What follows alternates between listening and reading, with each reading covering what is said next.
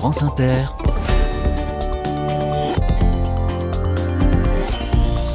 Dorothée Barba. Bonjour à toutes, bonjour à tous. Connaissez-vous Guillaume Joseph Roussel? Non, sans doute pas. Mais si je vous dis qu'on le surnommait Cadet Roussel, là, vous voyez mieux. Ah, ah, ah oui, vraiment, Cadet Roussel, les bons enfants. Ce monsieur fantasque était un huissier, né à Orgelet, dans le Jura, Orgelet, le joli nom de commune que voilà, et il est mort à Auxerre en 1807. Si je vous parle aujourd'hui de Cadet Roussel, c'est qu'une statue trône dans le centre-ville d'Auxerre. Des bicyclettes sont attendues en nombre devant la dite statue de Cadet Roussel. Ce samedi, une vélorussion d'automne est en effet prévue. Le président de l'association auxerroise La Roue Libre nous explique ça dans quelques minutes. Les carnets de campagne, vous le savez, passent la semaine dans Lyon avec le jeu des 1000 euros. Mais avant les vélos, une initiative nationale que ceux et celles qui veulent donner du sens à leur épargne tendent l'oreille. Soyez les bienvenus. Carnet de campagne, le journal des solutions. Que peut-on faire, chacun, chacune à, son échelle, pour que revivent les villages, pour que fleurissent des commerces de proximité et des lieux de vie dans les zones rurales? Eh bien, on peut investir dans une coopérative foncière. Cette société coopérative s'appelle Village Vivant. Elle est née dans la Drôme il y a six ans et elle rayonne aujourd'hui dans toute la France pour lutter contre la désertification des zones rurales. Village Vivant vient de lancer un appel à l'épargne citoyenne. On en parle avec la présidente du conseil d'administration. Dominique Marcon, bonjour. Bonjour. Alors il faut sans doute commencer, Dominique, par expliquer la démarche. Hein. Votre coopérative achète des biens immobiliers et les loue ensuite à des personnes qui veulent ouvrir un, commerce ou un lieu de vie dans un village. C'est bien ça?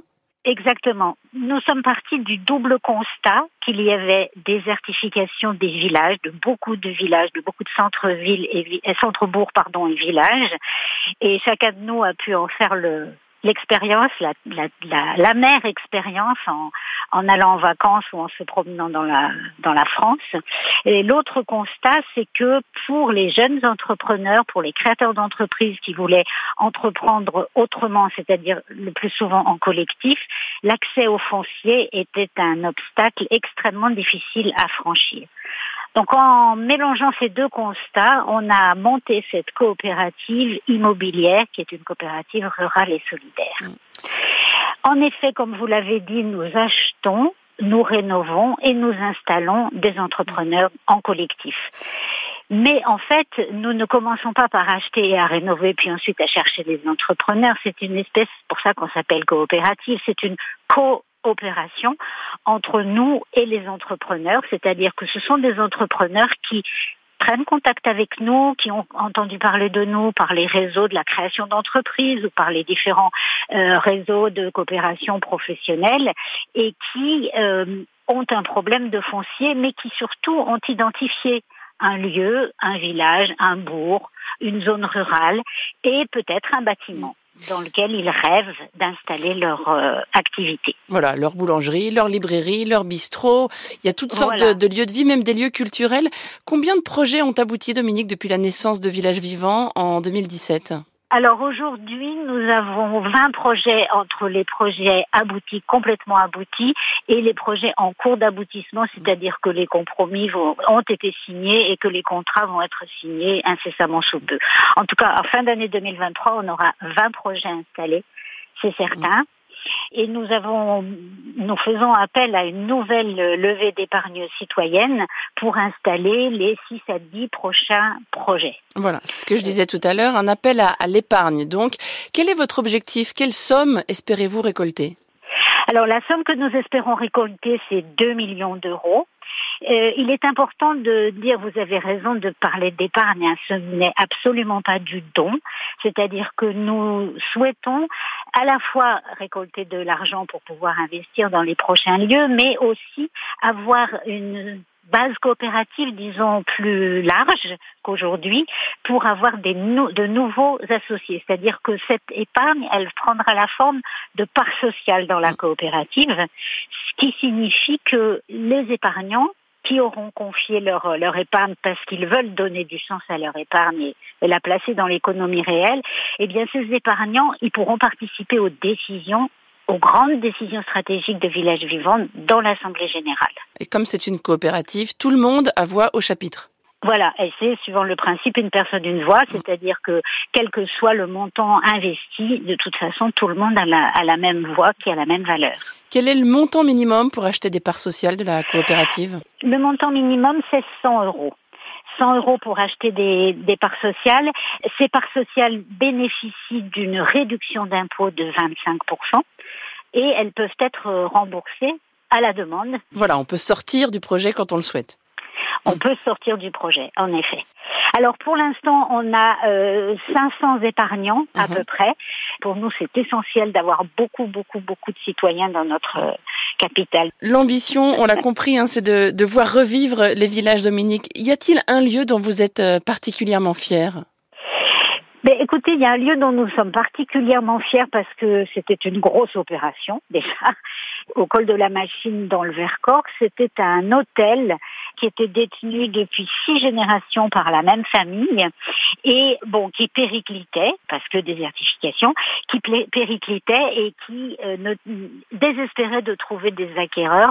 Et en fait, il y a eu une conjonction entre trois porteurs de projets et Village Vivant. Les porteurs de projets n'avaient absolument pas les moyens d'acheter le local, mais ils avaient un rêve dans cet hôtel. Bref, nous l'avons acheté. Euh, le propriétaire, Jacques, est tombé en amour avec d'une part les acheteurs, enfin les, les, porteurs de projets, les entrepreneurs, et d'autre part avec Village Vivant.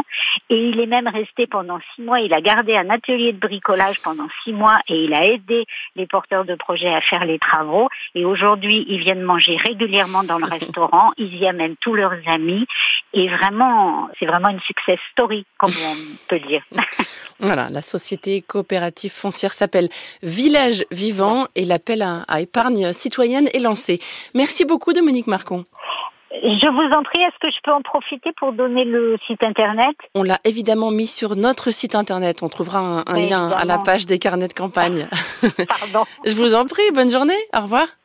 Au revoir.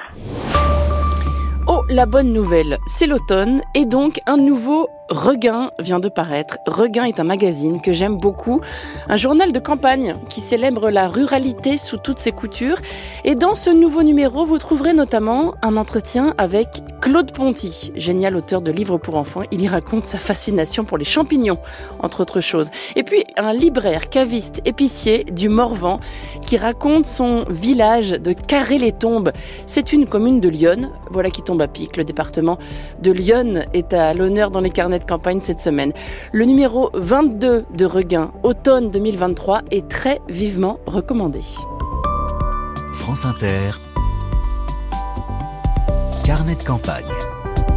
Un passage par Auxerre où se fomente une vélorussion. Bonjour Yves Le Goff. Bonjour. Vous êtes le président de l'association La Roue Libre, association qui milite pour la place du vélo en ville, à Auxerre donc, et vous organisez ce week-end la Vélorussion d'automne, un rassemblement de vélos. Quel est le message que veut porter cette manif cycliste Dites-moi? Le message, c'est que le vélo est un moyen de transport euh, qui cumule beaucoup d'avantages euh, des avantages écologiques, bien évidemment, puisqu'il a un impact environnemental qui est très très faible. Euh, un avantage économique aussi, puisque euh, en ces temps de, de carburant à prix fluctuant mais plutôt élevé, euh, l'avantage du vélo est évident. Euh, c'est également un moyen de transport qui est excellent pour la santé. Ça, il y a des études qui le démontrent, qui montrent par exemple que notamment le risque d'accident cardiovasculaire diminue beaucoup pour quelqu'un qui pratique le vélo euh, d'une manière un peu régulière. C'est beaucoup déjà. Mmh, c'est beaucoup. La Vélorussion d'automne prévue ce samedi, le 30 septembre, c'est aussi un message adressé au pouvoir public en général j'imagine. Est-ce que vous diriez qu'Auxerre est une ville qui laisse suffisamment de place au vélo?